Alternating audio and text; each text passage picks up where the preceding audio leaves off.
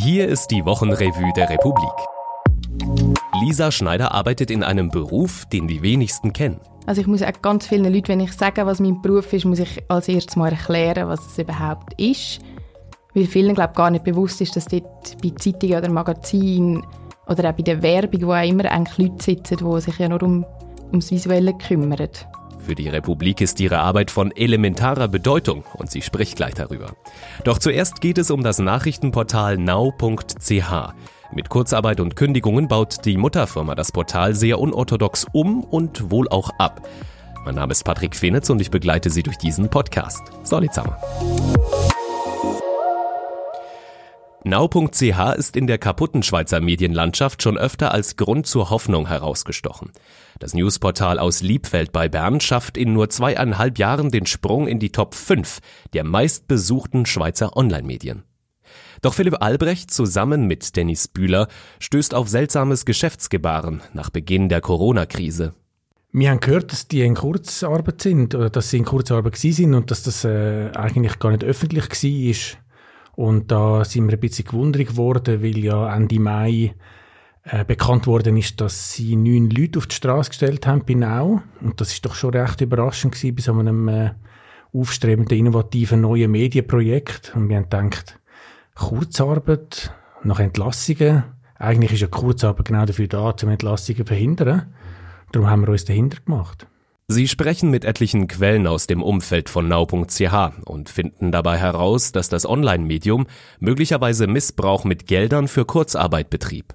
Das heißt, sie haben ihre Leute in Kurzarbeit geschickt, zum Teil bis zu 20 Prozent Pensen aber, also dass sie nur noch einen Tag pro Woche geschafft haben und haben sie aber gleichzeitig dazu motiviert, zum mehr Schaffen, zum Überstunden machen. Und das ist verboten. Und damit das nicht auffliegt, dass die Journalistinnen sich nicht an die Kurzarbeit halten, hätten sie nur noch einen Bruchteil ihrer Artikel mit Namen zeichnen dürfen. Philipp Albrecht überrascht, wie die Nau-Führungsriege mit dem eigenen Personal umspringt. Der wichtigste Rohstoff von einem Unternehmen sind die Angestellten und äh, die Angestellten sind dazu motiviert worden, zum Unternehmen helfen in der Krise, in der Corona-Krise. Ich meine, da hat auch darunter gelitten, weil die von Inserat abhängig sind und die sind eingebrochen während, äh, dem Lockdown. Und nachher stellen sie die Leute auf die Straße. Also, das ist eine Art Verrat am, an den eigenen Leuten, an den, am Personal. Und das hat uns sehr überrascht. Sie konfrontierten Nau schließlich mit dem Ergebnis ihrer Recherche. Sie bestreiten, dass sie so vorgegangen sind. Wir haben aber äh, Aussagen von mehreren Leuten, die bestätigen, dass es so abgelaufen ist. Äh, sie, sie stellen das alles in Abrede und sagen, äh, die Entlassungen haben nichts mit der Kurzarbeit zu tun. Das sind einfach Marktentwicklungen, die zu dem geführt haben. Äh, es hat uns nicht wirklich überzeugt. Der Missbrauchsverdacht sei inzwischen dem Staatssekretariat für Wirtschaft gemeldet worden. Es untersucht solche Fälle allenfalls, äußert sich jedoch nicht zu konkreten Fällen. In der Recherche von Philipp Albrecht und Dennis Bühler finden Sie auch noch mehr über die Produktveränderungen bei now.ch hin zu mehr Klicks und mehr Reichweite. Sie finden sie in der Republik-App oder unter republik.ch slash Wochenrevue.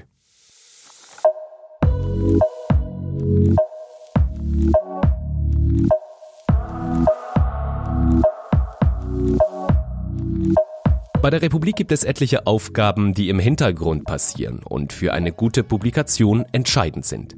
Lisa Schneider hat einen der wichtigsten. Sie ist Bildredaktorin und prägt die visuelle Aufmachung der Republik. Sie beginnt mit ihrer Arbeit noch bevor eine Zeile geschrieben ist. Im besten Fall läuft es so, dass ein Text pitched wird ähm, auf der Redaktion oder bei der Chefredaktion wir über das informiert werden mit einer kurzen Zusammenfassung, um was es geht. Dann können wir uns schon mal Gedanken machen.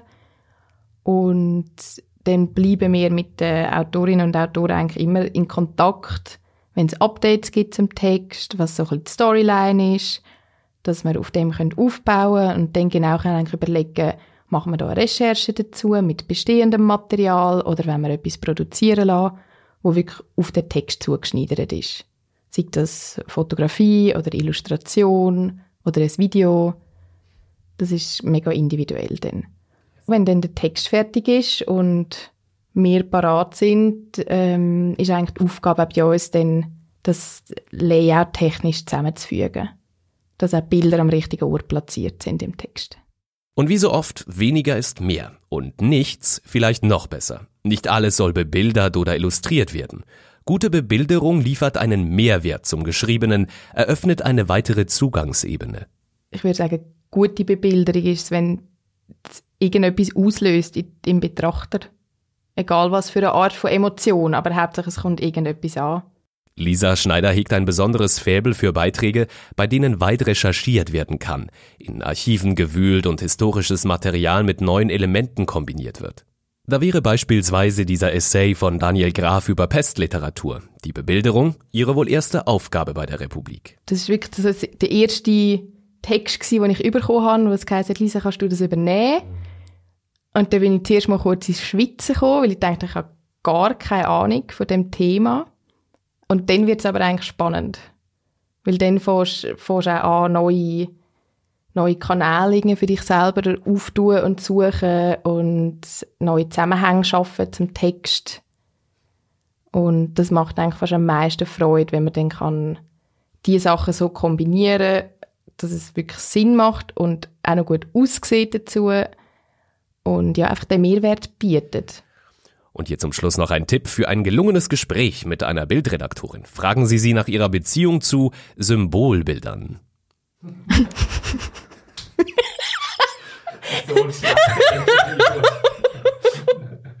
Was habe ich für eine Beziehung zu Symbolbildern?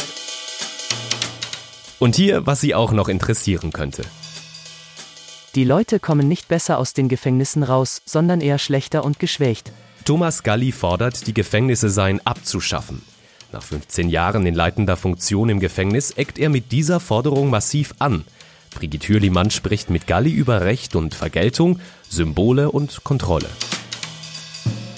Straßberg, wer lenkt die Welt? Die Covid-19-Pandemie hat das Bild vom Mensch als Herrscher über die Natur endgültig zerschlagen. Daniel Straßberg philosophiert in seiner Kolumne, warum es so etwas wie ein menschengeprägtes Erdzeitalter nicht gibt und warum Verschwörungsgläubige die letzten Überlebenden der Moderne sind. Das kranke Dossier.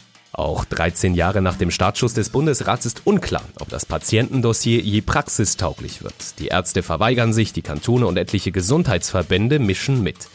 Florian Wüstholz untersucht das elektronische Patientendossier auf Herz und Nieren und diagnostiziert, das kränkelnde Dossier ist eigentlich tot. Was diese Woche wichtig war.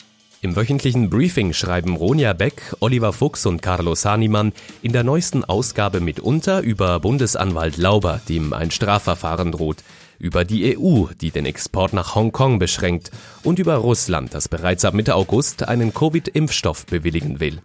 Sie können das freitägliche Briefing in der Republik-App abonnieren.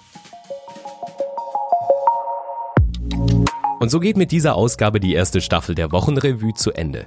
Eine ganze Horde an Menschen halfen bei der Produktion der ersten Staffel dieses Podcasts. Mein besonderer Dank geht an alle regelmäßigen Hörerinnen, an Kollegen und Freunde mit kritischen und aufmunternden Rückmeldungen.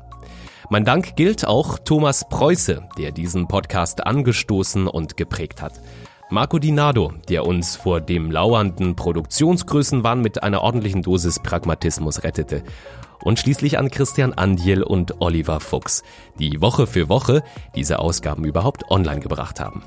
Das war sie, die Wochenrevue der Republik. Merci für Zürzlose.